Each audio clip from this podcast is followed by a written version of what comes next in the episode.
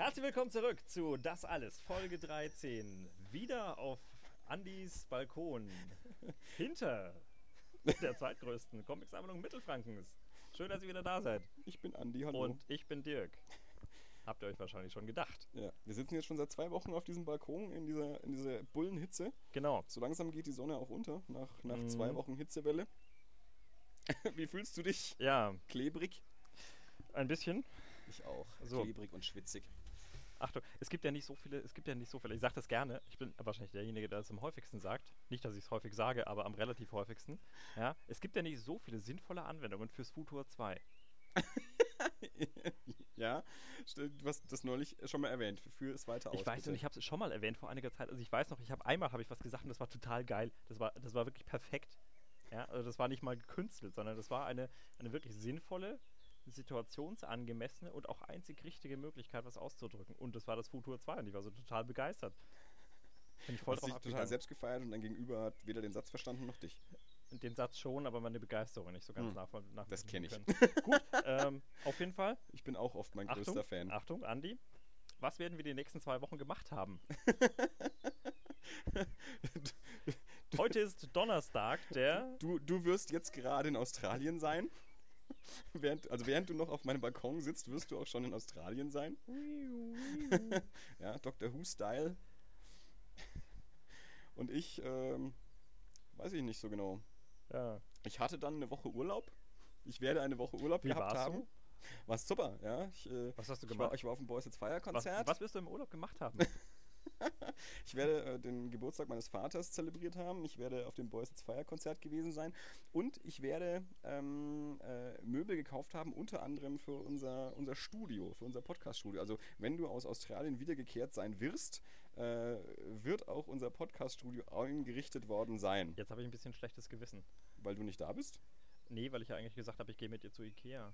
Ja, aber das hat ja äh, aus, aus fahrtechnischen Gründen nicht so gut geklappt. Ich habe mir eine neue Batterie gekauft. Sprachst du, oh, nicht schlecht. Ja, aber nächste, Doch, jetzt, jetzt nächste, also 134 verdammte nächsten Euro. Samstag, Alter. also vor zwei Wochen oder so ähnlich, ich rechne das jetzt nicht nach, äh, wird, Wochen. wird mein lieber Freund Felix mit dem Bus da gewesen sein, äh, der dann vollgepackt worden war äh, mit äh, diversen Utensilien, die jetzt in meiner Wohnung stehen werden.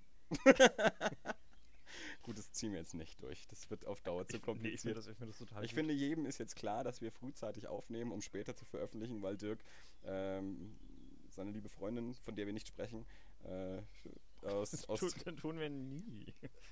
Hä? Du hast immer mal gesagt, dieses. Ne, es ist egal. Du Ja. hast mal gesagt, du hattest Feedback, dass wir nicht ständig von dir sprechen sollen. Deswegen sage ich immer, wenn wir von dir sprechen, dass wir von dir nicht sprechen. Okay, wir sprechen nicht von Wie dir. Voldemort. Hallo Chrissy. du bist nicht Voldemort. ähm, naja, jedenfalls. Äh, Dirk ist dann in Australien, um ein bisschen Urlaub machen und seine liebe Freundin äh, wieder nach Deutschland bringen. Und in der Zeit äh, soll euch das alles natürlich nicht vorenthalten Oh, worden du. sein. Ist ja krass. Du beobachtest gerade den Fahrstuhl. Ja. Was ist daran so krass? Dass du ihn sehen kannst. Ja, und er war da noch nicht. Ich habe den noch nie gesehen, da ist eine Lampe unten drunter. und ein roter Hebel. Wahnsinn. Da, da, da. Ja. Na, jedenfalls Ja. äh, nehmen wir jetzt schon die Folgen auf, die während Dirks Abwesenheit dann veröffentlicht werden. werden. Ich fand's spannender, als wir im Futur 2 gesprochen haben. Können wir immer noch getan haben. Nee, das ist jetzt. Das ist keine sinnvolle Anwendung des Futur 2. Ja, sinnvoll und das alles. Erkenne den Unterschied. Na? Das minus alles. De. Da findet ihr uns, wenn ihr uns nicht schon gefunden haben werdet. Oder äh, Ähm. auf Twitter underscore. Nein, Ja, Quatsch. Das unterstrich alles. Ad braucht man ja gar nicht so. Nur wenn man uns schreiben will. Wenn man suchen will, reicht, wenn man sucht nach das underscore alles. Vielleicht reicht da sogar das alles. Das weiß Ja, nicht ich habe so uns genau. heute mal gegoogelt. Wenn man das alles googelt, ist nicht so gut. Ich Ah. habe mich heute mal gegoogelt. Und? Ich kam raus. ich habe Bilder, das war total spannend, weil ich habe erstens, also ich habe Bilder von mir gefunden und von nahezu all meinen Arbeitskollegen. Okay. nur, nur über meinen Namen in beiden Versionen. Ich habe Andi Preller und Andreas Preller gesucht.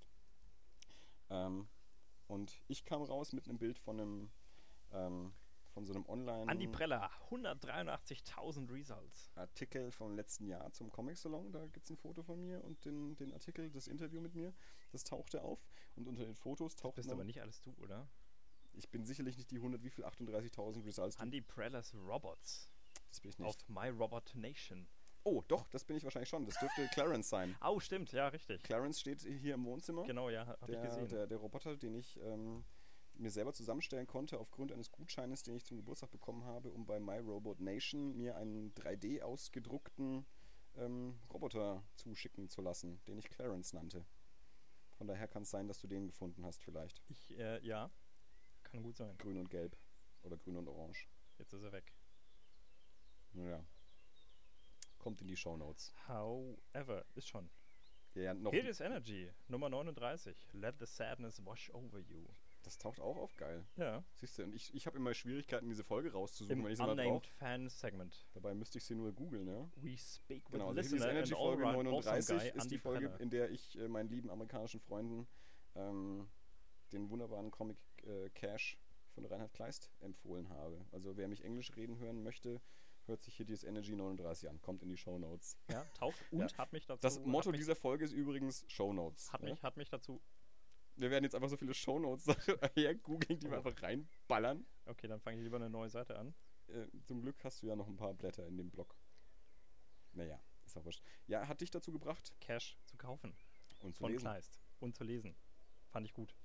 Ist auch immer noch ganz War hervorragend. schön. Haben wir schon mal. Haben wir schon mal? Nee. Ähm, ich glaube mal kurz ange.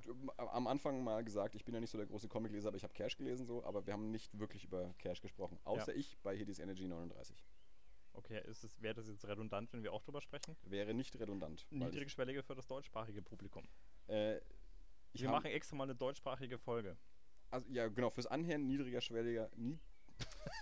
niedrigschwelliger, Das fangen wir nochmal niedriger schwellig wäre, glaube ich, wahrscheinlich die adäquate nein, nein, nein. Formulierung. Niedrigschwellig ist tatsächlich äh, das Wort, das du suchst. Na gut. Jawohl. Ich wollte ja den Komparativ. Ich habe.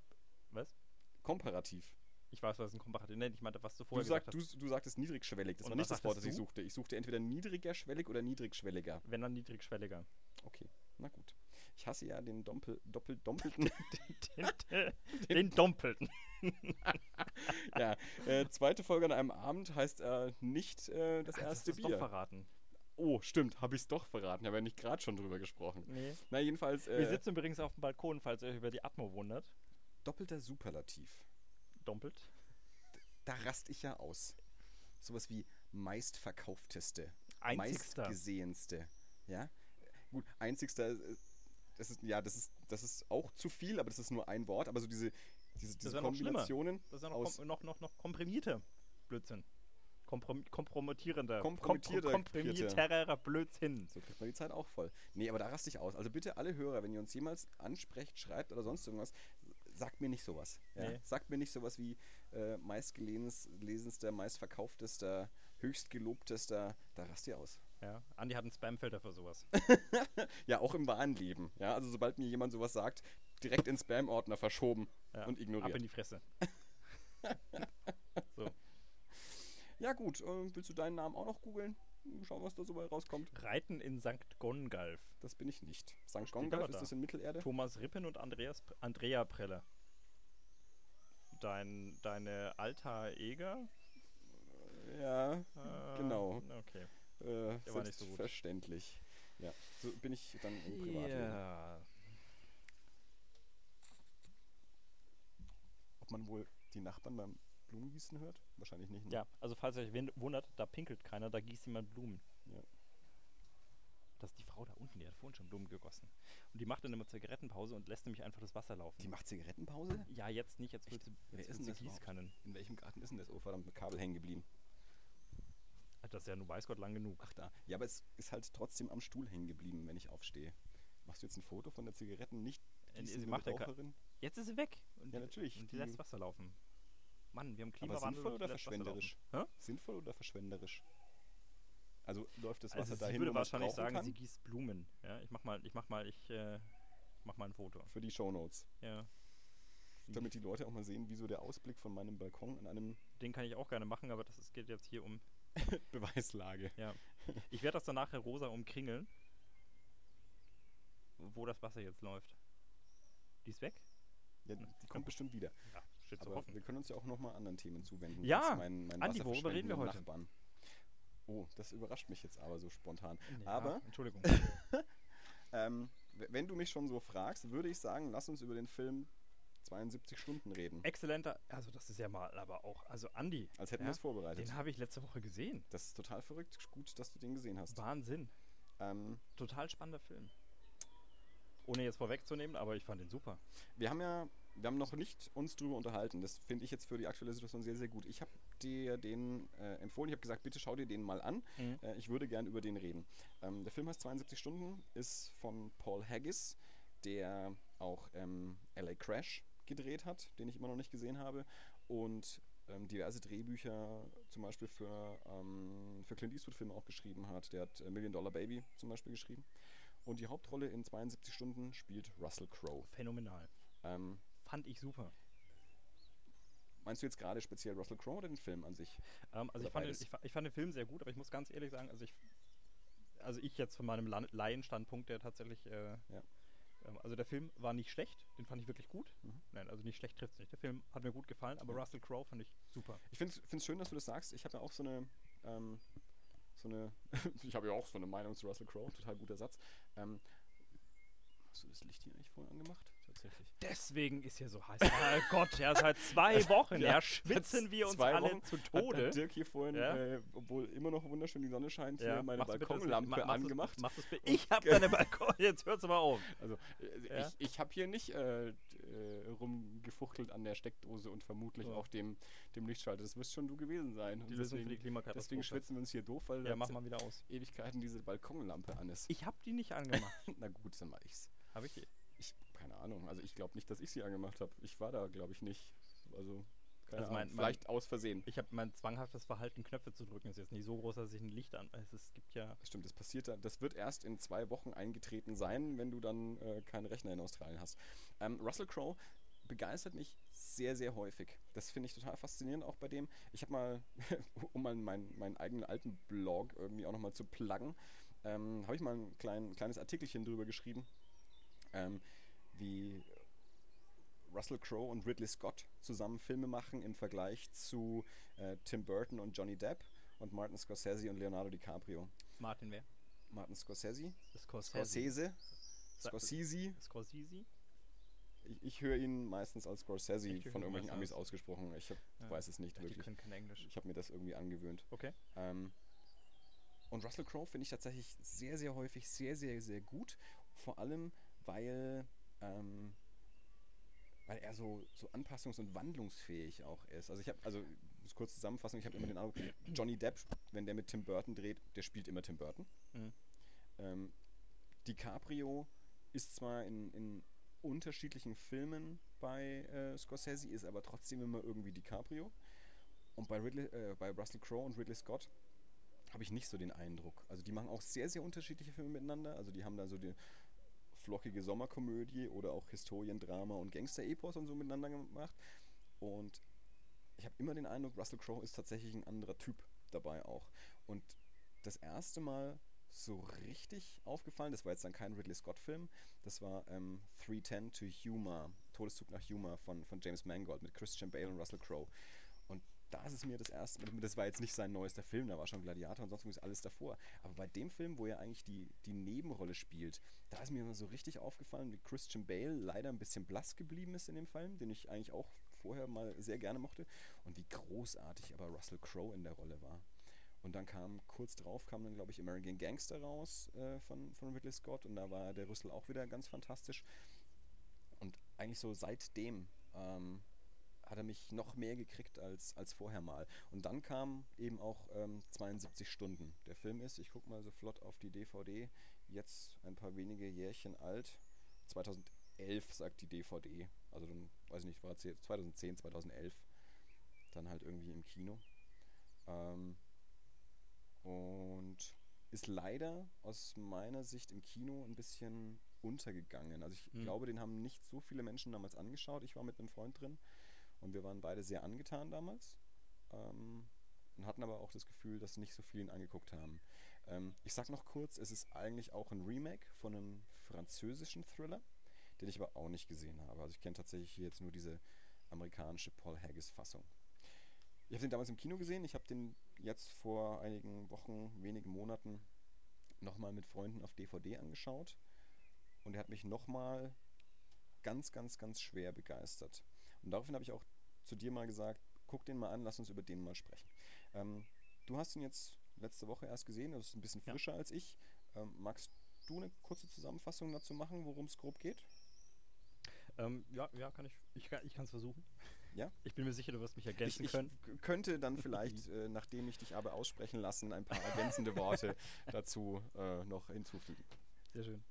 Ähm, ja, also es ist ein. Ähm, Russell Crowe ist ein, äh, ich glaube, er unterrichtet am Community College Mhm. oder also äh, als, ich glaube, Literatur. Und ähm, er lebt mit seiner Frau und seinem Sohn zusammen. Und das Ganze auch äh, relativ beschaulich. Ich glaube, die Anfangsszene ist, dass die, dass, dass eine Frau Stress hat. Ich bin mir gar nicht mehr ganz sicher mit, mit ihrer Sch- Chefin, Ja. glaube ich, äh, die, sich, die sich im Restaurant ein bisschen anzoffen und äh, ne, man, sieht dann in der, in der Nebensequenz, dass die Chefin ermordet wird. Und äh, während äh, Russell Crowe mit seiner Frau und seinem Kind beim Frühstück sitzt, in einer Familienidylle-Situation, äh, kommt plötzlich die Polizei rein und verhaftet die Frau wegen Mordes, weil die Chefin ermordet wurde. Und ähm, das ist so, das ist so der Anfang quasi. Nee, nee, nee, nee, nee, nee, ganz gar nicht. Der Anfang. Ich glaube, die erste Szene ist tatsächlich äh, eine, die man gar nicht versteht und die im Heute spielt. Und dann gibt es einen Rückblick über die letzten drei Jahre. Und das ist, glaube ich, ich würde mal vermuten, ungefähr die erste Hälfte des Films. Pi mal Daumen. Könnte ungefähr hinhauen. Ist, ja. die, ist ein Rückblick über die letzten drei Jahre und die ist jetzt nicht, die ist relativ ruhig, also vom, vom, vom äh, Spannungsgrad und äh, erzählt halt, wie genau eben die, äh, wie, wie es dazu kam, dass Ja. die Frau ver, äh, ver, ähm, verhaftet wurde und man, man sieht, wie er nach wie vor immer wieder die Beweise durchgeht, wie es zu verschiedenen Nachverhandlungen kommt und, und Berufungsverfahren und nichts funktioniert und er besucht seine Frau im Gefängnis, die Frau entfremdet sich von ihrem Sohn äh, respektive andersrum. Und ähm, das Ganze endet dann irgendwann im Heute, nachdem wieder mal ein Versuch fehlschlägt, äh, da auf, de, auf Rechtswegen in irgendeiner Form zu, zu Gerechtigkeit zu gelangen, weil die Beweise halt einfach nichts Neues hergeben. Ja. Und die. Du schaust schon so ungeduldig. Nein! Okay, also die Beweise geben nichts Neues her. Ähm, es wird wieder mal Berufung versagt und ich glaube, das war dann auch so der, der, der letzte oder die, die, die finale ähm, Möglichkeit, tatsächlich noch ähm, vor jahrelanger oder endgültiger Gefängnisstrafe irgendwas zu erreichen. Und daraufhin äh, ähm, entschließt er sich, dass, wenn es so nicht geht, dann muss es anders gehen, weil er glaubt fest an die Unschuld seiner Frau und äh, beschließt dann quasi selbst die Gerechtigkeit, der Gerechtigkeit nachzuhelfen und äh, trifft sich mit, mit, mit einem bekannten Ausbrecher, der also auch ein Buch geschrieben hat und unter dem Vorwand ihn zu interviewen und fragt ihn, ja, wie macht man das denn eigentlich, so aus dem Gefängnis auszubrechen? Gespielt von Liam Neeson. Ja, der ihm dann im Prinzip sagt, ja, äh, das ist alles äh, minutiöse Planung. Das ist eigentlich das Wichtigste. Also du musst auf alles vorbereitet sein. Und daraufhin ähm, beginnt er genau das zu tun. Und äh, das ist dann die zweite Hälfte des Films, in der man dann quasi von den drei Jahren, von den letzten drei Jahren auf die nächsten drei Tage ähm, geschmissen wird. Und die nächsten drei Tage sind deswegen drei Tage, weil in diesen drei Tagen seine Frau verlegt werden wird. Und das ist die Zeit, die ihm jetzt noch bleibt, um sie da rauszuholen, weil danach landet sie in einem anderen Gefängnis und dann sind die Chancen vorbei, sie da rauszubekommen. Und das heißt also, der, ab der zweiten Hälfte des Films, das, das steigert sich das Tempo ganz extrem. Und also es wird wirklich spannend. Ich habe mir den Film spät abends angeschaut. Ich glaube, ich habe, also, ach Gott, weiß nicht, ich glaube, ich habe um elf angefangen. Der Film dauert zwei Stunden. Hm, Wo ist der Dreh? Auf jeden Fall ein längerer, 128 Minuten Ja. die DVD. Und ähm, als ich angefangen habe, dachte ich äh, ob das noch was wird. Und äh, ich konnte tatsächlich, obwohl ich am nächsten Tag früh raus musste, ich konnte nicht aufhören mit den, also weil der dann ab der zweiten Hälfte wirklich, wirklich fies wurde. Also da war nichts mehr mit abschalten. Finde auch, also den sollte man am Stück sehen. Sollte also man ich meine, Fall, Generell bin ich aber die meisten Filme, also bieten sich dafür an, sie am Stück zu sehen Ja. und nicht auf Etappen. ja, Tatsache. Schaust du mich jetzt an, weil ich ab und zu beim Kino einschlafe? Äh, weil du ab und zu mal nicht im Kino einschläfst. Ähm, der Film äh, auf Deutsch 72 Stunden, auf, auf Englisch heißt er eben The Next Three Days. Du hast es gerade schon angesprochen. Kommt eben. da Hannibal? So, ja, die, genau, die Elefanten kommen über den Wörder See äh, gelaufen, um hier die Nürnberger Südstadt einzunehmen. Ich habe auch keine Ahnung, was da gerade trötet, aber irgendwie glaube ich nicht, dass Egal es was das trötet. Ich glaube nicht, dass es Elefanten sind, die über den Werder See laufen. Du glaubst, dass es Hannibal mit Elefanten ist, die aber nicht über den See laufen. Nein.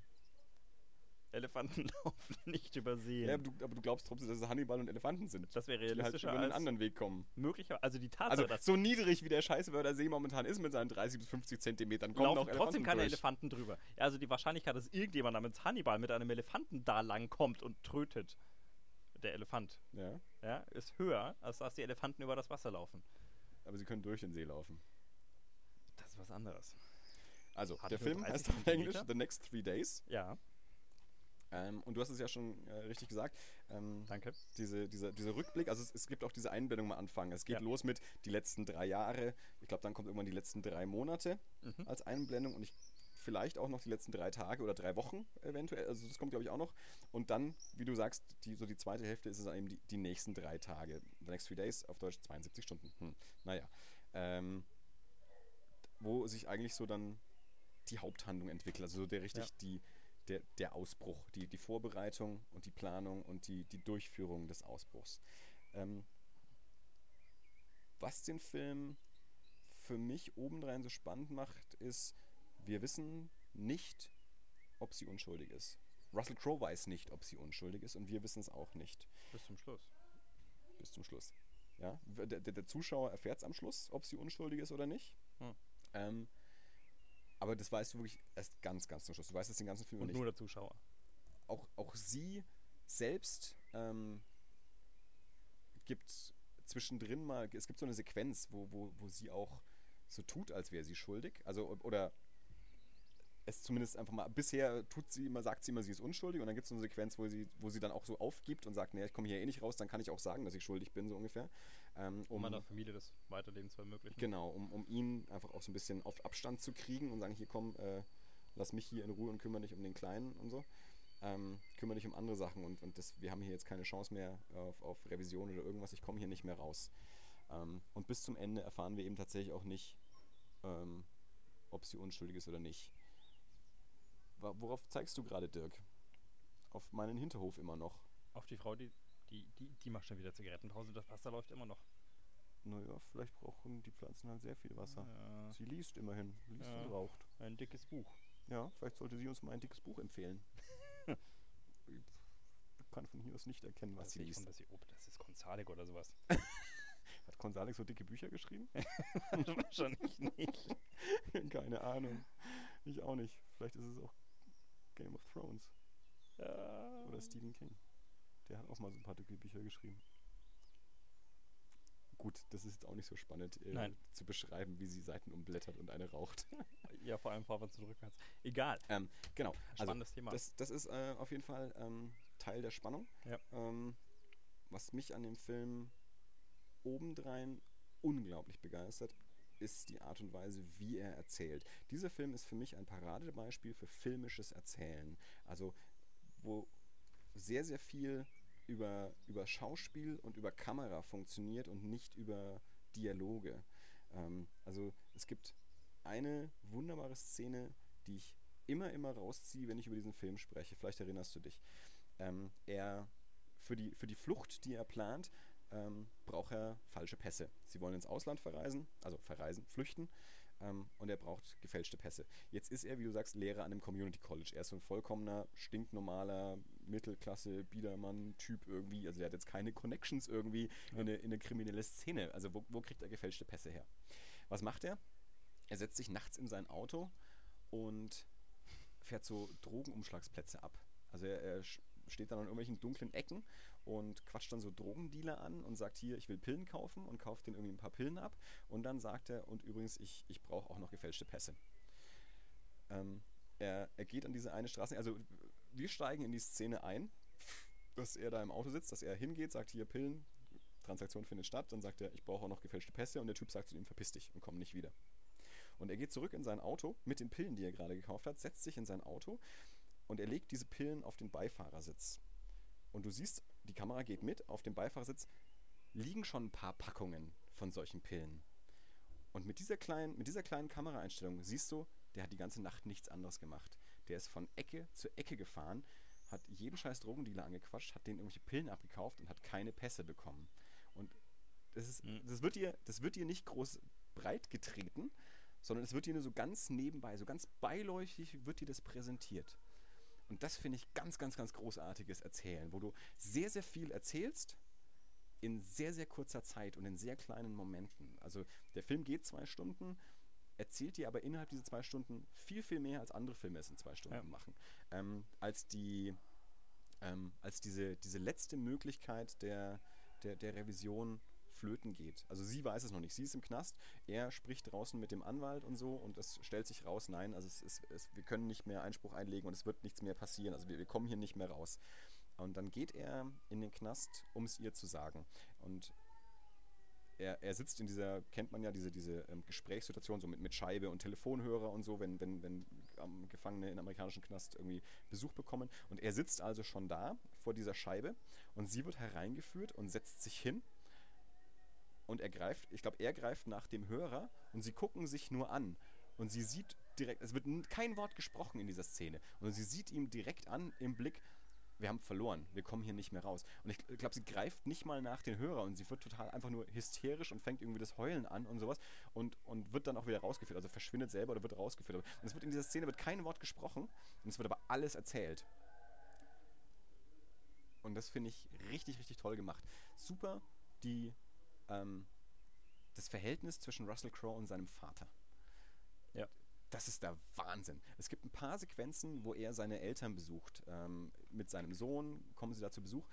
Und das, das, das siehst du so zwei oder dreimal, wie er da zu Besuch ist. Und die, die zwei sprechen nie miteinander. Ja. Und das, es wird aber nicht thematisiert. Also das, es wird nicht gesagt, die zwei haben ein Problem miteinander. Die reden nicht miteinander, sondern innerhalb dieser Szene, wo sie aufeinander treffen, sprechen sie einfach nicht miteinander. Ja. Und dann gibt es später mal eine, eine Szene, wo seine Frau, gespielt von Elizabeth Banks, im Knast irgendwas sagt, von wegen, ja, dein, dein Vater hat das und das erzählt. Und er sagt dann zu, zu ihr, aha, mit dir spricht er also. Ja? Richtig, richtig gut. Also das, ist- das ist auch eine Szene, wo, wo, wo ich, glaube ich, das Heulen anfangen könnte. Russell Crowe hat diese komplette Flucht geplant und ist irgendwie, ich glaube, ich glaube, er pennt irgendwie sogar ein. Er will, glaube ich, seinen Sohn abholen bei seinen Eltern, pennt dann oder bei Versehen ein, ist irgendwie ja. über Nacht da. Und sein Vater findet irgendwie durch Zufall diese, diese Tickets nach, ich glaube, Costa Rica Äh, oder irgendwo hin. Drei Pässe und Genau. drei, drei Flugtickets. Genau. Und ja, Russell Crowe steht am nächsten Morgen irgendwie auf ähm, und ihm ist ja auch gesagt worden, niemand darf was wissen, du musst einfach, deine ganze Film musst du einfach zurücklassen und du wirst ihn nie wieder sehen, sonst Ja. klappt es nicht. Und er steht auf und irgendwie sagt zu seiner Mutter irgendwie noch so, ja und tschüss und so, ja, alles gut und so. Und sein Vater gibt ihm irgendwie so die, die Jacke, äh, also Russell Crowe's Jacke mit, mit den Pässen und den Tickets, gibt ihm die einfach nur so, ohne wirklich was zu sagen. Und, und sie, sie beide verstehen sich in dem Moment, dass Vattern diese, diese Tickets gefunden hat. Und ich glaube, er gibt ihm die Jacke so, dass, Ja. dass, dass mit, mit den Tickets, die Genau. so ein bisschen aus der, aus der Tasche ja, richtig, ja. rausspitzen Man, kann das, man kann das sehen, Russell Crowe auch sehen. und er sagt, Und, äh, und sie umarmen sich und er sagt irgendwie sowas wie, auch ich auch nur glaub so ganz nicht mal, ich glaube, sie geben sich bloß die Hand. ich weiß ja, okay, kann ich auch nicht mehr sagen. Aber sie verabschieden sich, Ja. also sie sagen auch so ein, zwei Sätze, so eine relativ lapidare Ja. Ver Ver Verabschiedung eigentlich. So Mach- nach dem Motto, gut, ja. so nach dem Motto, wir wissen es beide, wir sagen es aber auch nicht. Also wir tun so, als würden wir es nicht wissen. Ja, Das ist so eine, so eine stimmt, emotionale Szene und, und da steckt so viel drin. Ähm, und, und wie gesagt, auch diese, dieser Aufbau schon irgendwie so dieses, dieses Nebenbei, ganz nebenbei erzählt, die sprechen nicht miteinander. Und dann dieser, dieser kurze emotionale Moment zwischen, zwischen Vater und Sohn, was ja dann auch sehr geil wird gegen Ende, wenn dann, wenn dann die Flucht gerade passiert und alle von der Polizei verhaftet werden und auch der Vater verhaftet und so und alle halt irgendwie da Ja, verhört werden und der Vater sitzt da, wir reden nicht miteinander. Ja, also so, ja, wissen Sie irgendwas über Ihren Sohn? Wir reden nicht miteinander. Unglaublich gut. Ähm, und genauso dann auch, ich habe, äh, es gibt immer so, so unterschiedliche Ansichten über das Ende. Ähm, also je nachdem, wie, wie man den Film sieht, kann man das Ende als Happy End oder nicht als Happy End interpretieren. Wie hast du es empfunden? Oh, für mich war es ein Happy End. Ja? Ja. Immer ihm gelingt die Flucht. Ja. Oder, oder bezogen auf die, auf die Wahrheitsfindung. N- gar nicht mal so sehr. Die Wahrheitsfindung hat ein bisschen damit zu tun, aber gar nicht mal so sehr. ähm, weil ich finde, es ist, es ist nicht wirklich so ein Happy End. Ähm, also ich finde ich finde also ja. Happy End eingeschränkt. Ja? Sie werden nach wie vor, sie sind flüchtige Verbrecher, mhm. und zwar alle beide. Mhm. Und äh, sie werden nach Möglichkeit nie wieder, nie wieder ins Heimatland einreisen und sie werden keinen Kontakt mehr mit ihrer Familie haben. Also das ja. ist tatsächlich alles durch. Ja. Weil äh, die, die Wahrheit ist es so, dass ähm, durch, durch äh, Russell Crowes Verhalten, der eine Polizist, der auch damals den, den Mord untersucht hat, den seine Frau begangen haben soll, misstrauisch wird und nochmal loszieht. Ja. Und also es gibt, es gibt genau eine Schlüsselszene, da geht es um einen Knopf, den sie verloren hat, weil sie sagt, ich habe da nichts gemacht, ja, aber da war jemand anders und die hat mich angerempelt und dadurch habe ich einen Knopf verloren, das weiß ich noch. Und ja. dieser Knopf ist so diese Schlüssel, äh, diese Schlüssel. Genau, also wenn man diesen verlorenen Knopf finden würde, dann, dann wüsste dann, man, ihre Geschichte es war, dass da noch genau. jemand anderes vor Ort war, mit dem sie zusammengestoßen und ist. Und der, der Polizist, der damals ermittelt hat, geht dann nochmal zurück und seine Partnerin macht sich da auch über, über ihn lustig und sagt, du glaubst du nicht wirklich, dass du jetzt irgendwas findest? Nach Jahren diesen nach, Knopf nach, nach Jahren. Und äh, sie heben irgendwie einen Gullideckel dann hoch mhm. und äh, finden nichts. Und während sie den Gullideckel wieder absenken, dann äh, wird der, der Knopf vom, vom Schlamm freigewaschen und wird endgültig weggespült. Das heißt, es wird tatsächlich niemals jemand außer dem Zuschauer erfahren, ja. Ob, äh, ob sie unschuldig ist oder nicht, beziehungsweise dass sie unschuldig ist. Ja. Und so gesehen, ihre Unschuld wird nie bewiesen werden, ja. wird, sie wird nie bewiesen werden können und damit ist der, der Status, den sie als, als flüchtige Verbrecher beziehungsweise als Fluchthelfer haben, unabänderlich festgestempelt. Genau. Ähm, nachdem wir jetzt das Ende in der Hinsicht eh schon äh, erzählt haben, äh, packe ich jetzt auch noch den ganzen anderen Rest aus, den ich zum Ende sonst so sagen würde. Ähm, warum es für mich kein Happy End ist. Ja. Ähm, der, äh, am, am, Anfang, als sie noch eine glückliche Familie sind, sieht man äh, ein paar Mal, dass sie ähm, Fotos voneinander machen. Ich glaube, so ziemlich täglich oder sowas machen sie ein Foto, wo sie alle ja. drei drauf sind. Ähm, und dann geht sie halt in den Knast und dann gibt es diese Fotos auch nicht mehr. Ähm, am, am, der, der Film endet damit. Die, die letzte Einstellung ist, dass sie, sie sind geflüchtet, sie sind in einem anderen Land. Ähm, der, der Sohn, von dem wir ja vorher auch gesehen haben, dass er sich so von der, von der Mutter entfremdet hat, also auch im Knast immer nicht so richtig mit ja. ihr spricht und sich so keinen Bezug zu ihr hat. Ähm, Mutter und Sohn liegen am Ende ähm, nebeneinander im Bett und, und umarmen sich auch und so und, und machen wie so pennen, pennen so ein bisschen ein. Und Russell Crowe sitzt daneben und, und macht wieder so ein Foto. Er ist auf dem Foto nicht mit drauf. Also diesmal ist es nur Mutter und Sohn und er nicht auf dem Foto. Also hier sieht man schon für mich deutlich ein bisschen so eine neue Stellung, die er einnimmt innerhalb dieser, dieser Dreierkonstellation. Noch viel wichtiger ist aber, was ähm, er, er zieht alles durch, was Liam Neeson ihm am Anfang gesagt hat. Und er sagt ihm so Sachen wie, du musst bereit sein, dein Kind an der Tankstelle stehen zu lassen. Du musst bereit sein, irgendwie eine Oma umzufahren oder sonst irgendwas. Bis zum Ende des Films, bis diese Flucht geklappt hat, hat Liam Neeson Menschen erschossen. Äh, Russell, Russell Crowe. Er hat Menschen erschossen. Er ist immer noch so ein kleiner Community College Lehrer. Mhm. Er hat Menschen erschossen. Ähm, er hat seine Frau aus dem Knast befreit er hat seinen Sohn in einem Zoo stehen lassen. Also er, ist, er, er flüchtet ja mit seiner Frau. Er flüchtet mit seiner Frau, er fährt auf die Autobahn und lässt seinen Sohn stehen und seine Frau reißt dann das Steuer um und bis sie dann doch wieder zurückfahren. Aber an sich, er hat die Entscheidung getroffen, ich will mit meiner Frau flüchten, das schaffen wir nur, wenn ich mein Kind zurücklasse. Am Ende sitzt er da mit seiner Familie. Er weiß nicht, ob seine Frau unschuldig ist. Er hat Menschen erschossen, er hat seinen Sohn zurückgelassen, er wird sein Leben lang über die Schulter. Er fragt ja Liam Neeson auch hier, weil, weil Liam Neeson es war zwar der große Ausbrecherkönig, ähm, wurde auch immer ab und zu mal gefasst und zum Schluss ähm, hat er sich selbst gestellt und Russell Crowe fragt ihn, warum. Und Liam Neeson sagt zu ihm, ich, äh, ich habe es nicht mehr ausgehalten, mir ständig über die Schulter zu schauen, weil ich immer das Gefühl hatte, ich werde noch verfolgt. Russell Crowe ist am Ende dieser Typ. Er ist der Typ, der sich immer über die Schulter schauen wird, der nicht weiß, ob seine Frau unschuldig ist, der all diese Sachen begangen hat, von denen er sich niemals hat vorstellen können, dass er das jemals tun könnte und der sein Leben lang niemals sicher sein kann, ob nicht doch hinter der nächsten Ecke irgendwie die, die Bullen sind und seine Familie wieder auseinanderreißen. Deswegen finde ich das Ende extrem melancholisch und eben kein echtes Happy End, sondern ich finde, dieser Film ist so eine, so eine Charakterstudie über diesen Lehrer und, und wie weit er geht und wie er sich verändert, ähm, um, um seine Frau da rauszuholen, aber wie, wie weit er dabei eben auch seine, seine Seele und seinen Charakter ähm, auf so, eine, auf so eine andere Seite bringt, um das durchziehen zu können. Sodass er am Ende für mich eben nicht mehr dieser glückliche Familienvater sein kann, der er am Anfang mal war. Gut, also ich, Ich, würde dir recht geben, insofern, dass er sicherlich nicht so unbelastet der glückliche Familienvater sein kann, der er vorher war. Keine Frage. Und er hat sich sicherlich verändert und er ist, ähm, ich, ich meine, das war, ich glaube, die, die Kernaussage dessen, was Liam Neeson ihm gesagt hat, ist, du musst eiskalt und du musst knallhart sein, um das durchzuziehen. Und insofern gebe ich dir recht und insofern, als du sagst, er wird sich immer über die Schulter schauen. Ich glaube, das ist normal. Ja, ich meine, also soweit. Glaube, sie landen dann irgendwann in Südamerika und auch noch am, am, am nördlichen Ende. Also ich wäre ja tatsächlich weiter weg. Die werden da Ähm, wahrscheinlich auch nicht bleiben. Aber i- was, was den Rest angeht, bin ich mir tatsächlich nicht so ganz sicher. Also ich, ich weiß nicht, ob diese, ob, ob das äh, die Tatsache, dass er jetzt dann seine Frau und sein, ihr den Sohn im Bett fotografiert, tatsächlich äh, ihn, ihn außen vor stellt. Da, ich weiß nicht, ob du da zu viel rein interpretierst. Und ähm, du hast es jetzt ein bisschen schwarz gemalt. Also man muss da vielleicht auch ein bisschen, wa- bisschen weiter auswählen. Ja, er hat einen Menschen erschossen, aber er hat einen Drogendealer erschossen, der ansonsten ihn umgebracht hätte. Ja. Ja, also das war no zum einen Notwehr und zum anderen hat er jetzt auch keine Oma irgendwo umgefahren, sondern er hat einen, einen Drogendealer erschossen, der ihn direkt bedroht hat ja. Ja. und der auch nachweislich kein, in Anführungsstrichen, kein, kein guter Mensch war. Und äh, es ist ja durchaus so, dass das auch da rauskommt. Ich meine, äh, ein anderer liegt dort schwer verletzt rum, er packt ihn ins Auto und versucht dann noch in die Klinik zu fahren.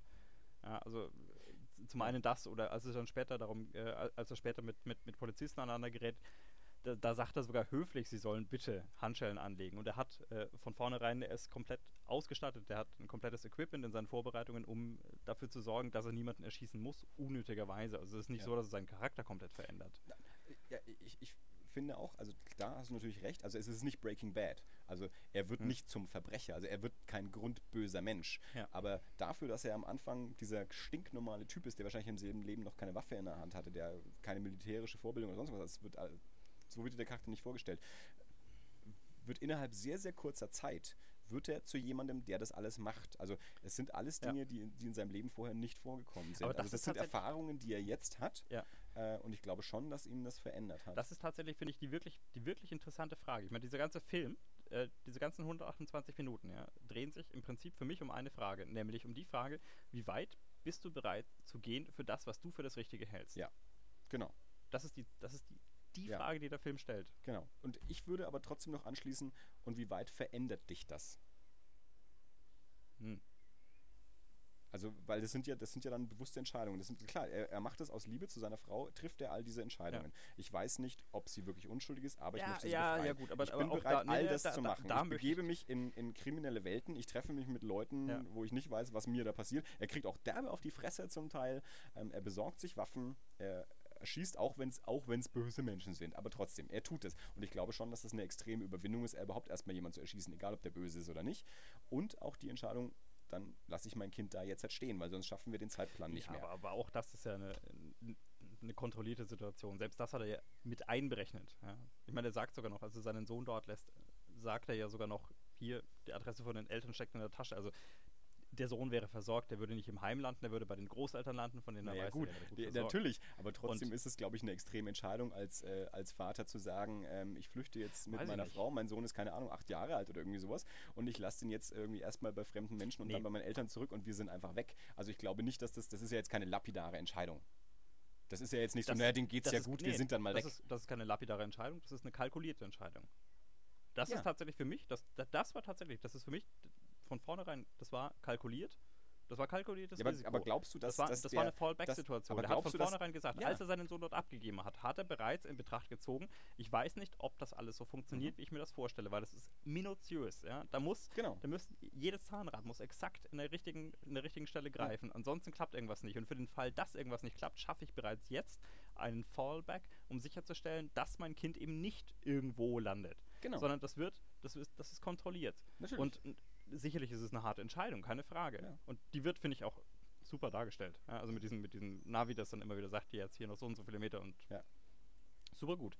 Aber ähm, das ist tatsächlich für mich, also das Selbstverständlich. ist eine logische aber glaubst du, Konsequenz. der auch noch Russell Crowe am Anfang des Filmes hätte auch so eine Entscheidung getroffen? Also das ist ja genau diese Veränderung, die ich meine. Also er kommt zu dem Punkt, wo er genau so eine Entscheidung kalkuliert trifft. Also wo er das genau auch einplant. Also wo es auch wirklich dann sagt, okay, im Zweifelsfall lasse ich mein Kind eben auch stehen. Und ich glaube nicht, dass der Russell Crowe das, das ist fast schon eine metaphysische Frage. Inwieweit, inwieweit genau diese Frage, weil ich glaube tatsächlich, ich würde noch nicht mal sagen, der Film verändert ihn. Das ist, ähm, das ist, das ist Schrödinger. Ja, das sind okay, möchtest du bitte mir und allen unseren Zuhörern nochmal Schrödinger erklären? Nein, das ist, das ist eine unbestimmte Situation. Also bis zu dem Zeitpunkt, in dem Moment, in dem, in dem äh, Russell Crowe mit seiner Familie in einer, in einer glücklichen und fröhlichen Welt lebt, ja, in dem er mit seiner Frau verheiratet ist und seinen, seinen Sohn großzieht und einfach nur der Prius, das finde ich übrigens tatsächlich super, super ja. Der fährt einen Prius, ja, und kauft Drogen und, und er schießt Dealer und fährt einen Prius. Ähm, Aber das ist doch genau der Punkt. Er ist so ein Grundanständiger-Typ, ja, ja. der dann all diese Sachen macht.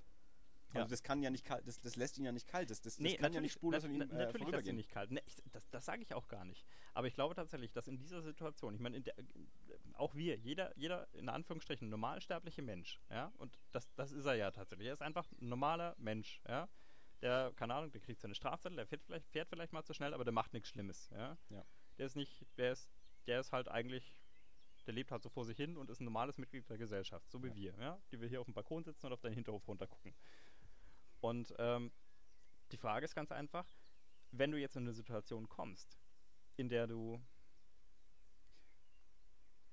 in der die, die, in, in der das normale gesellschaftsangepasste Leben nicht mehr reicht und in der du gezwungen bist, Maßnahmen zu ergreifen. Ich glaube nicht, ich glaube tatsächlich nicht, ich weiß nicht, inwieweit er sich verändert hat. Oder inwieweit tatsächlich einfach die Situation von ihm Handlungen und Entscheidungen erfordert hat, die er vorher nie treffen musste. Aber die erste Entscheidung ist ja schon mal, ich plane einen Ausbruch. Also das ist ja jetzt auch keine spontane. Also das ist ja, ich finde, allein dieser erste Schritt, den forciert der, der normale Bürger, der in meinen Hinterhof schaut, ja schon nicht. Also die allerwenigsten Menschen kämen dann auf die Idee, die Situation zwingt mich dazu, dass ich minutiös einen Ausbruch planen muss und das im Zweifelsfall auch mit Waffengewalt und Drogendealern und sonst irgendwas. Also die Entscheidung muss ja erstmal, die muss man ja erstmal treffen und dann auch noch durchziehen. Und ich finde nicht, dass das jemand macht, der so äh, so wie er am Anfang ist, eben so dieser, wie sagst du, so ein bisschen spießiger normale Bürger, ähm, der, der würde das noch nicht machen. Also da ist ja schon der, der erste Schritt zur Veränderung, dass man diese Entscheidung trifft und das dann auch mit allen Konsequenzen durchzieht. Was suchst das du gerade, Dirk? Das ist richtig. Uns. Ja, Moment. Ähm. Doch noch eine Schrödinger nee. äh, Definition? Nee. Kriegst nee, du irgendwelche Nachrichten? Nee, ja, ich muss mal. Ich, ich, ich, bin mir, ich bin mir halt bin mir nicht sicher, ob ich das jetzt hier, ob ich das imstande bin, äh, gerade in Worte zu gießen. Aber also für mich, der, der, der Charakter, den er darstellt, der, der wurde geschärft. Also es, er hat mehr Profilschärfe in Anführungsstrichen entwickelt, weil sich einfach an manchen Stellen, bei, die bei den meisten Menschen nicht nötig sind, herausgestellt hat, zu was er bereit ist, um der Situation gerecht zu werden. Und ich meine, du sagst zum Beispiel auch, du, das, du hast es jetzt schon mehrfach angebracht und da bin ich mir tatsächlich, da, da möchte ich dir wirklich entschieden widersprechen, weil, weil du sagst, er weiß nicht, ob seine Frau tatsächlich unschuldig ist. Das ist eine Frage, die stellt er sich zu keinem Zeitpunkt. Zu keinem ja. Zeitpunkt stellt er sich die Frage, ob seine Frau schuldig ist oder nicht. Selbst als sie sagt, ähm, dass sie unschuldig ist, äh, dass sie schuldig mhm. ist, ja. Das ist eine Situation, da sitzen sie in diesem, in diesem Raum, in dem man sich gegenüber sitzt ja. und äh, gemeinsam am Tisch sitzt. Und da, da merkt man wirklich, da trifft sie die Entscheidung, okay, ich komme hier nicht raus und äh, dann versuche ich wenigstens meine Familie zu beschützen, indem ich sie von mir wegstoße und ja. sage, okay, ich, ich werde hier den Rest meines Lebens drin sitzen, deswegen führt ihr euer normales Leben weiter. Ja. Und sie stößt ihn wirklich aktiv von sich mhm. und äh, steht dann auch irgendwann auf und sagt zur Wärterin, hier, ich, ich will gehen, ich bin fertig. Und äh, lässt ihn ziemlich verstört zurück. Ja. Und er verlässt das Gefängnis und kehrt eine Szene später wieder und dann landet sie nämlich genau wieder auch in dieser, in dieser Glasscheiben-Telefonsituation. Und sie hebt den Hörer ab und er sitzt schon mit dem Hörer in der Hand da und sagt, du brauchst jetzt nichts zu sagen, halt die Klappe, ich werde nie glauben, dass du schuldig bist. Ja, das stimmt. Das werde ich zu keinem Zeitpunkt glauben. Und das ist, das ist tatsächlich, das ist seine Überzeugung. Und genau deswegen tut er das. Deswegen, deswegen erschießt er Menschen, deswegen übertritt er Gesetze, deswegen plant er diesen Ausbruch, deswegen verkauft er alles, was sie haben, deswegen gibt er sein Leben auf, weil er nicht eine Sekunde in Betracht zieht, dass er schuldig sein könnte, ganz egal, was sie sagt. Insofern ist das tatsächlich für mich keine Frage. Ich, wenn er das, das, das kommt in den ganzen 128 Minuten des Films keinen Moment zu tragen. Er glaubt daran, ja er weiß, für sich ist er absolut überzeugt, sie ist unschuldig. Da hast du recht. Ähm, das stimmt. Danke. Davon ist er überzeugt. Trotzdem weiß er es nicht. Aber ich glaube auch, ich glaube auch tatsächlich, dass das nicht. gut, ich glaube auch tatsächlich. die Frage, was du hast was recht. weisen, ich glaube tatsächlich, dass das, das, glauben. ich glaube tatsächlich aber auch, dass das nicht der Knackpunkt ist. Also auch für seine Überzeugung, also dass für ihn sie unschuldig ist, ähm, all die Dinge, die er dann tut, glaube ich schon, dass die ihn als Menschen extrem verändert haben und ihm in der Zukunft dann eben auch nicht loslassen werden. Also so wie die, wo diese Schlusssequenz auch gefilmt ist, wie er da sitzt und, und die Kamera am Ende auf ihm drauf ist, während er da äh, Frau und Kind anschaut und da sehr, er sieht da auch nicht glücklich aus oder so. Ja? Also ich finde, wie das alles inszeniert ist und alles, was vorher passiert ist, ist er am Ende ein, ein veränderter Mann und, und nicht mehr so ein, ein, also er kann kein sorgloser, unbekümmerter Mann sein, der vielleicht vorher mit seiner Familie war, sondern er ist, wie gesagt, der Typ, der innerhalb kürzester Zeit zu jemandem geworden ist, der einen Ausbruch plant und Leute erschießt und seinen Sohn im Zweifelsfall zurücklässt. Auch wenn es geplant und bei guten Leuten zurückgelassen. Trotzdem, ich haue ab und mein Kind lasse ich da. Und der ist sehr, sehr dicke mit seinem Sohn. Also das kriegt man ja auch über den ganzen Film mit. Also der kümmert sich ja um sein Kind. Ähm, also unbeschwert ist das am Ende nicht, finde ich. Das mit Sicherheit nicht. Von daher kann ich es eben auch nicht wirklich als Happy End sehen, weil so wie er am Ende da äh, zurück bleibt, zurück bleibt ist das falsche Wort, aber übrig bleibt irgendwie am Ende, ähm, habe ich nicht das Gefühl, dass der äh, mit seiner Familie ein, ein äh, unbeschwertes Leben führen kann, so, beziehungsweise auch mit, mit sich selbst und all dem, was ihm da jetzt passiert ist und was er getan hat. Unbeschwert wird, er- wird er mit Sicherheit nicht sein. Da, da deswegen, deswegen kann ich es nicht so richtig als Happy End sehen. Ja. Klar, die Aspekte, ja, sie sind geflohen, sie haben es geschafft, sie sind da weg, ähm, aber es, es löst sich ja nicht alles komplett in Wohlgefallen auf. Es ist ja eben auch nicht so, dass alle wissen, sie ist unschuldig und sie äh, in Frieden lassen werden, sondern ähm, wenn es die Möglichkeit gibt, werden die weiter verfolgt werden. Und er muss damit leben, was er getan hat, um seine Familie zusammenzukriegen. Das, ja, das, das ist so. Nichtsdestotrotz, ähm, Also das ist auch das, was für, für mich den Film, also beziehungsweise wo ich auch immer sage, für mich funktioniert der Film auf, auf verschiedenen Ebenen. Zum einen, wenn ich jetzt äh, also das, was ich vorhin mit den Pillen erzählt habe und sowas, Ja. hier, das, äh, ich habe mit diversen Leuten gesprochen, die, die solche Nuancen jetzt halt nicht gesehen haben. Der Film ist, egal wie, wie oberflächlich man ihn anschaut, ist es ein hervorragender, unheimlich spannender Thriller. Ja. Da, da kann man alle Subtilitäten oder sonst irgendwas äh, nicht beachten und am Ende ist Happy End und alles gut. Also ich habe auch mit Leuten gesprochen, die auch gesagt haben, ja, nee, ist Happy End und klar und alles super Thriller, alles prima. ja. Der funktioniert. Und dann kann man aber eben auch vielleicht ein bisschen genauer hingucken und dann noch so ein paar kleine Sachen entdecken und den Film auch anders interpretieren und er ist immer noch großartig und funktioniert nochmal auf einer ganz anderen Ebene. Also ich glaube, es ist tatsächlich ein Film, der, ähm, der immer funktioniert, egal wie du ihn anschaust. Also du kannst dich von dem prima unterhalten lassen, einfach so nebenbei gucken, spannender Film, super. Mhm. Und du kannst hingehen und den zerpflücken und analysieren und findest noch ganz andere Sachen und immer noch super und anders super. Ja. Nein, wie gesagt, mich, mich begeistert einfach tatsächlich, wie der erzählt. Ja. Also wieder so mit, mit relativ wenigen Worten in vielen Sequenzen und nur so mit Kamera und Andeutungen und ganz, ganz tollen Schauspielern äh, ganz, ganz viel erzählen kann, wenn man, wenn man sich darauf einlässt. Und ansonsten, aber man, man sitzt ja nie davor und denkt sich, da verpasse ich jetzt was. Also manchmal gibt es ja auch so Sachen, wo man davor sitzt und denkt, okay, ihr wollt mir jetzt bestimmt gerade irgendwas sagen, aber ich verstehe es nicht. Ich finde, das macht der Film nicht. Also ich finde nicht, dass man da sitzt und denkt, irgendwie irgendwas passiert da gerade, was ich nicht verstehe. Ja. Und das finde ich eine, eine ganz hervorragende Qualität für, für einen Unterhaltungsfilm, ähm, der nicht so tut, als wäre er schlauer als sein Publikum. Ähm, und eben auf, auf verschiedenen Ebenen funktioniert Ja. und auf jeder Ebene spannend ist. Ich finde, den sollten viel, viel mehr Menschen anschauen. Sollten, definitiv. Also ich, ich- bin tatsächlich auch, ich, ich meine, ich habe ihn nicht im Kino gesehen, ich kann mich auch gar nicht erinnern, dass er im Kino lief. Mhm. Ähm, ich, äh, als du mir gesagt hast, ich soll mir den anschauen, wusste ich irgendwo, dass es einen Film gibt, der so heißt, aber ich hatte keine Ahnung, worum der geht. Ja. Also ich wusste nicht, ob das jetzt ein Thriller ist oder sonst irgendwas und äh, ich habe mal kurz den Plot gegoogelt, damit ich wenigstens wusste, ob ich mir jetzt eine, eine Schnulze, eine Tragödie oder was auch immer anschaue und ähm, im Nachhinein habe ich tatsächlich nicht, gar, nicht, gar nicht verstanden, warum, warum der so untergegangen ist.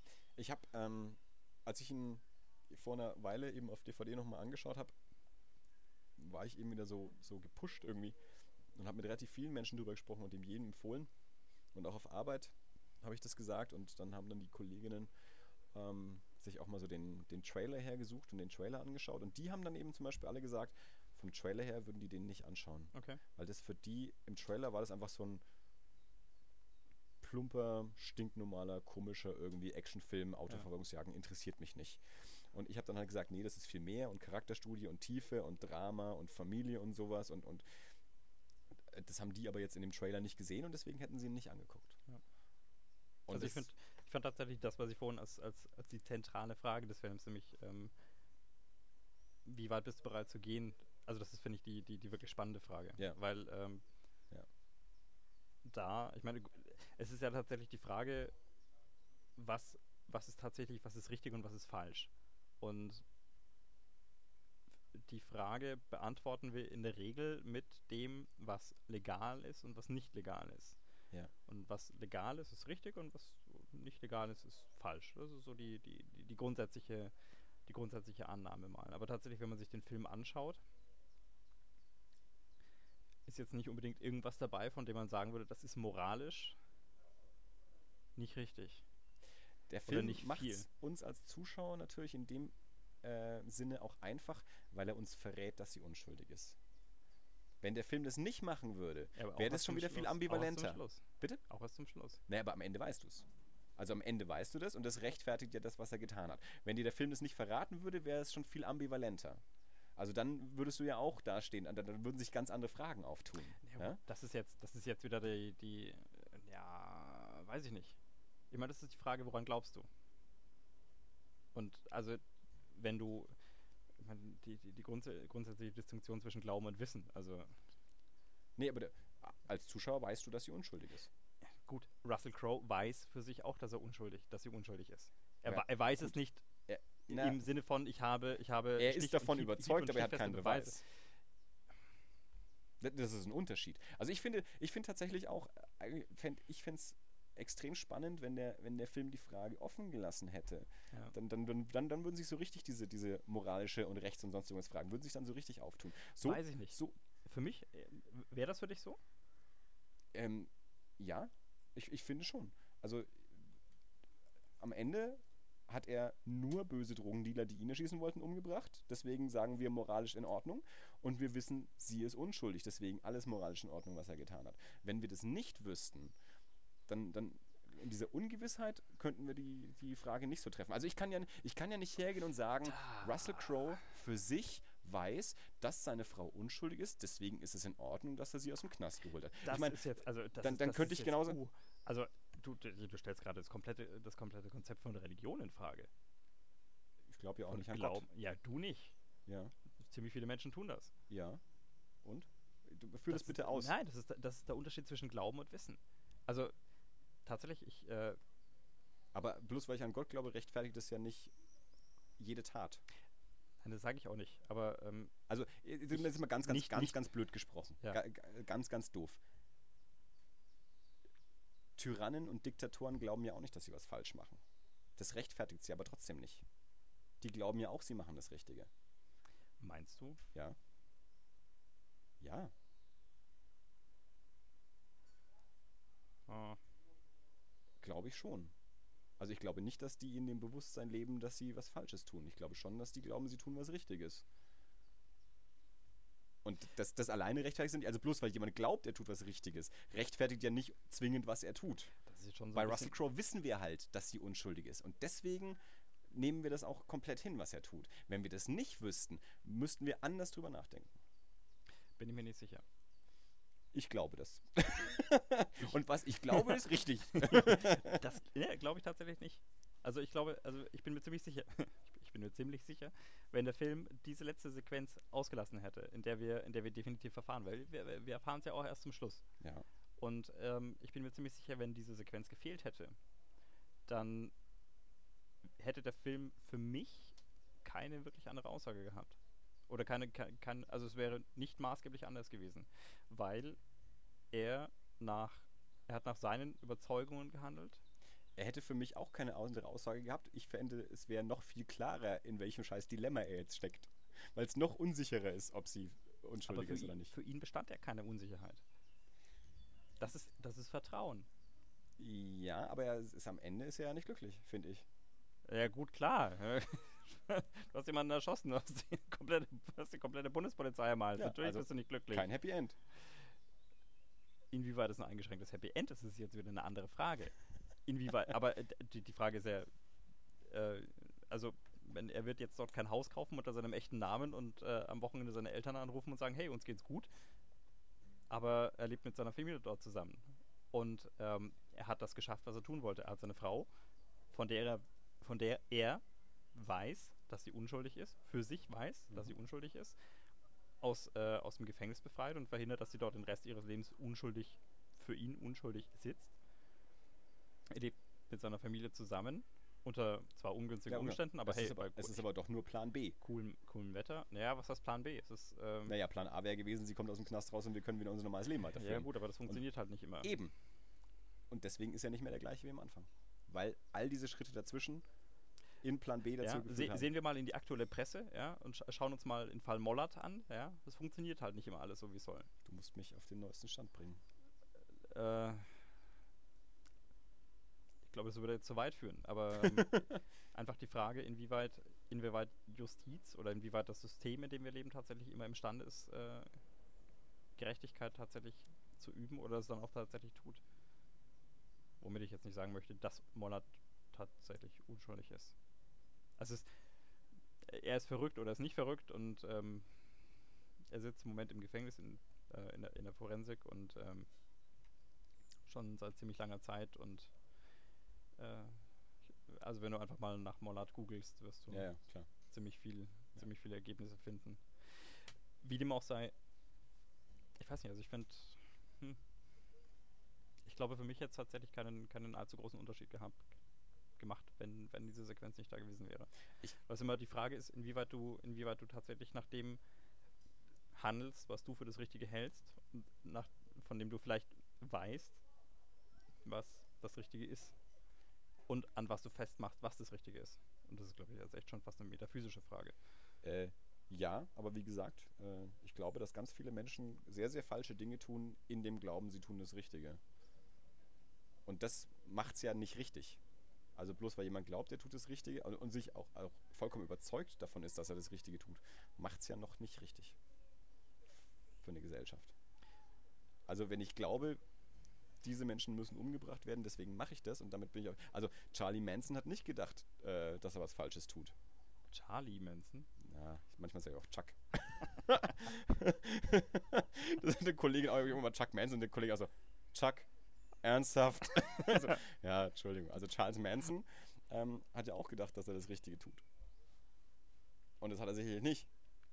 Ja. Und ich glaube, also ich persönlich, ich, ich glaube tatsächlich auch, als wir damals im Kino waren, haben wir, glaube ich, gesagt, dass mit dem Knopf hätten sie uns gar nicht mehr zeigen müssen und es wäre vielleicht sogar spannender gewesen, wenn sie es uns nicht gezeigt hätten. Also wenn sie es wirklich ambivalent am Ende offen lassen, ähm, ob sie schuldig ist oder nicht, weil es dir bis dahin ja wirklich nicht erzählt wird, in keiner Art und Weise. Erst ganz am Ende. Und es wird nur dem Zuschauer erzählt. Niemand anderem. Niemand in der Geschichte weiß es. Und ich Aber- glaube, aber es wäre fast noch ein spannenderes Ende gewesen.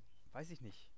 Glaube ich, sage sag ich ja nur. Ja, ja, aber das ist tatsächlich. Ich habe jetzt gerade mal geschaut, ja. Also die, die, die, die, die amerikanische, ähm, ich glaube, Unabhängigkeitserklärung sogar gi- gibt das schon vor, ja. Die sagt, wenn irgendjemand mal versucht, dieses Ding hier auszuhebeln, dann ist es nicht nur das Recht, sondern auch die Pflicht eines jeden, dagegen vorzugehen. Und die Entscheidung, ob du später als Terrorist dastehen wirst oder als derjenige, der die Demokratie gerettet hat, die wird nur von deinem Erfolg abhängen. Im Endeffekt. Aber wäre der Erfolg nicht in dem Falle zu beweisen, dass jemand anders den Mord begangen hat? Und nicht einfach vielleicht- nur meine Frau befreien und Ja, jetzt gut, ist sie frei und deswegen ist es jetzt so? Nein, aber vielleicht kannst du das tatsächlich einfach nicht. Ich meine, wenn dieser Knopf weggespült ist, dann gibt's halt nichts. Ich meine, er hat ja wirklich, wir haben ja in dem Film gesehen, er hat versucht, die Unschuld seiner Frau aus dem, was er hat, aus den, aus Ja. den Unterlagen, aus den Protokollen in irgendeiner Form herauszulesen, hat es nicht geschafft. Ja. Und ich glaube, wenn das da gestand, gestanden wäre, dann hätte er das in irgendeiner Form. Aber das ist doch keine Gerechtigkeit. Ich habe keine Beweise, deswegen befreie ich sie und jetzt ist sie frei und deswegen habe ich recht. Nein, das sage ich nicht, aber ähm, es, es geht darum, einzuschätzen, was, was Recht ist und was vielleicht als klar, Recht natürlich. klassifiziert wird. Er, er beschließt das für sich, weil er das für sich weiß. Also er ist der vollkommen Überzeugung, meine Frau ist unschuldig, deswegen ist es ungerecht, dass sie ihr Leben lang im Knast bleibt. Deswegen begehe ich Verbrechen, was das Gesetz angeht, und äh, befreie meine Frau. Richtig. Ja. Hätte die Polizei damals schon eine Idee gehabt, ja, hätten die den, den Knopf schon gesucht, in der gleichen Art und Weise, wie sie es jetzt getan haben. Ich meine, die Tatsache, dass sie den Knopf nicht gefunden haben, lag daran, dass der Knopf zugeschlammt war und in diesem Gullideckel irgendwo eingedreckt wurde. Ja. Hätte die Polizei Auch geil, Schon. dass der nach Jahren noch da ist übrigens. und, gut. gen- und dann genau in dem Moment weggespült wird. Also Ja. da, deswegen sage ich auch, die Sequenz braucht es eigentlich nicht, weil die ist fast ein bisschen doof. Also Ja gut, aber unabhängig davon. ursprünglich hätte, wollten wir überhaupt nicht diskutieren, ob er recht hat oder nicht recht hat, sondern ob er sich verändert hat oder nicht verändert hat. Das war ja ursprünglich mal die Frage. ich glaube nicht, dass es hat. Ich glaube, dass sich dass ich, dass ich Seiten an, an ihm gezeigt haben, die sich nicht gezeigt hätten, wenn die Situation es nicht erfordert hätte. Aber ich glaube nicht, dass er sich maßgeblich verändert hat. Ich glaube, er ist sich tatsächlich als, als Person und als Charakter treu geblieben. Er ist sicherlich mit einem Schaden aus, der, aus dem Ganzen rausgegangen. Er ist sicherlich nicht mehr so sorglos.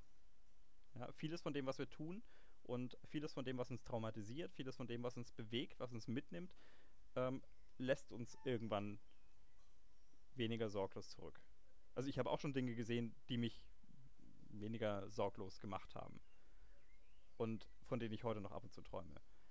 Aber ich glaube, es ist ein Unterschied, äh, Dinge gesehen zu haben und Dinge getan zu haben. Und ich glaube, Dinge getan zu haben verändert einen ganz anders. Das sicherlich auch. Und Aber, bei ihm geht es äh, genau darum. Es, geht, es, geht, es gibt ja zumindest, zumindest äh, einen- Vorgeschmack daraus, darauf, glaube ich, und deswegen glaube ich, dass das zumindest in diese Richtung geht, äh, wenn du aus, der, aus deiner heilen Welt rausgerissen wirst. Wenn du, wenn du erlebst, dass halt einfach nicht immer alles so läuft, wie es laufen sollte. Und zwar darüber hinaus, dass, keine Ahnung, äh, Gut, aber ich, ich glaube tatsächlich, dass es bei ihm nicht darum geht, einfach nur Ungerechtigkeit beobachtet zu haben, sondern infolgedessen Dinge getan zu haben, die vorher überhaupt nicht in seinem Leben vorgekommen sind. Und das ist das, was ihn verändert. Nicht zu merken, das System funktioniert nicht, sondern weil das System nicht funktioniert, überschreite ich jetzt persönliche Grenzen, von denen ich gar nicht wusste, dass es jemals möglich sein könnte, dass ich das tun muss. Und das ist der Punkt, wo ich denke, dass ihn das verändert am Ende. Also aus der Beobachtung kann ich natürlich lernen, die Welt ist nicht so, wie ich mir gedacht habe. Aber das ist der nächste Schritt ist dann nochmal, ich mache jetzt plötzlich auch Sachen, von de mit denen ich sicherlich- nicht gerechnet habe. sicherlich ein äh, viel, viel Und intensiverer ich Eindruck, glaube nicht, dass Frage. das jemanden äh, unverändert ähm, zurücklassen kann. Also weil es halt auch wirklich noch Liam Neeson halt auch zu ihm sagt hier, äh, der betet ihm das ja alles vor. Also genau Ja. alles, was er tun muss und wie ihn das auch verändert und genau das macht er dann ja auch alles. Und deswegen sehe ich ihn am Ende als gebrochenen Charakter zurückbleiben. Ich nicht. So, äh, liebe Zuhörer, alle mal den Film 72 Stunden Ja, anschauen unbedingt. und mit Ich uns hab mich- mitdiskutieren. Ich habe mich jetzt, glaube ich, die letzten zehn Minuten gefragt, ob das, was wir hier reden, überhaupt Sinn macht, wenn man den Film nicht gesehen hat. alle anschauen Bitte. und bitte mitdiskutieren. Wie Wirklich. seht ihr das Ende? Wie seht ihr den Film? Und äh, gebt uns mal eine Meinung dazu und äh, ähm, startet gerne eine rege Diskussion auf unserer Facebook-Seite ähm, oder wie auch immer. Ähm, würde mich sehr interessieren. Also ich Ja. äh, finde, das ist und, und ich das finde ich aber an dem Film auch so gut, dass er so diskussionswürdig ist. Also über den, das ist ein Film, über den man sprechen kann. Das ist kein Film, wo man hinterher sagt, fand ich gut. Und das war's. Ja. Sondern ähm, da, da kann man was interpretieren, da kann man was diskutieren. Ja. Deswegen sollte eigentlich, Auch wenn wir jetzt hier wirklich gespoilert haben und den den Eindruck haben. dass wir sämtliche Plots bereits verraten haben, glaubt mir, der Film ist trotzdem noch spannend. ich habe ihn ja auch Und mehrfach gesehen. Und, und jedes Mal wieder, äh, wenn ich ihn gesehen habe, sitze ich, sitz ich echt da und, und, und zitter vor Begeisterung. Wie, also auch, auch wegen so formalen Geschichten, eben wie der Film erzählt und so. Aber der, auch die, die Spannung kriegt mich wieder. Also die, die, wie die Spannung auch inszeniert ist, wie die Flucht inszeniert ist und alles. Ja. Das kann eigentlich, kann einen kaum kalt lassen. Also das, da, da ist der Film für mich wirklich äh, perfekt von vorne bis hinten. Ja. Ähm, hervorragender, spannender Thriller mit vielen Ebenen. dringende Empfehlung. Sehr gut, da sind wir uns auf jeden Fall einig. Ja, das können wir festhalten. Prima. Andi, Äh, Dirk. lass mich mal fragen. Äh, ah, ich hab's versteckt. du Arsch. War das alles? Ähm, das war alles, Dirk. Es hat mir eine große Freude gemacht, dir, mit dir diesen Film zu diskutieren äh, und dass er dir auch gefallen hat. Und ich hoffe, er gefällt auch dem einen oder anderen Zuschauer, äh, Zuhörer, jetzt sage ich auch schon Zuschauer, Ja. der den Film dann anschaut. So, Dirk, vielen Dank. Ja, Andi? Bis, zum nächsten Mal. bis zum nächsten Ciao. Mal. Ciao.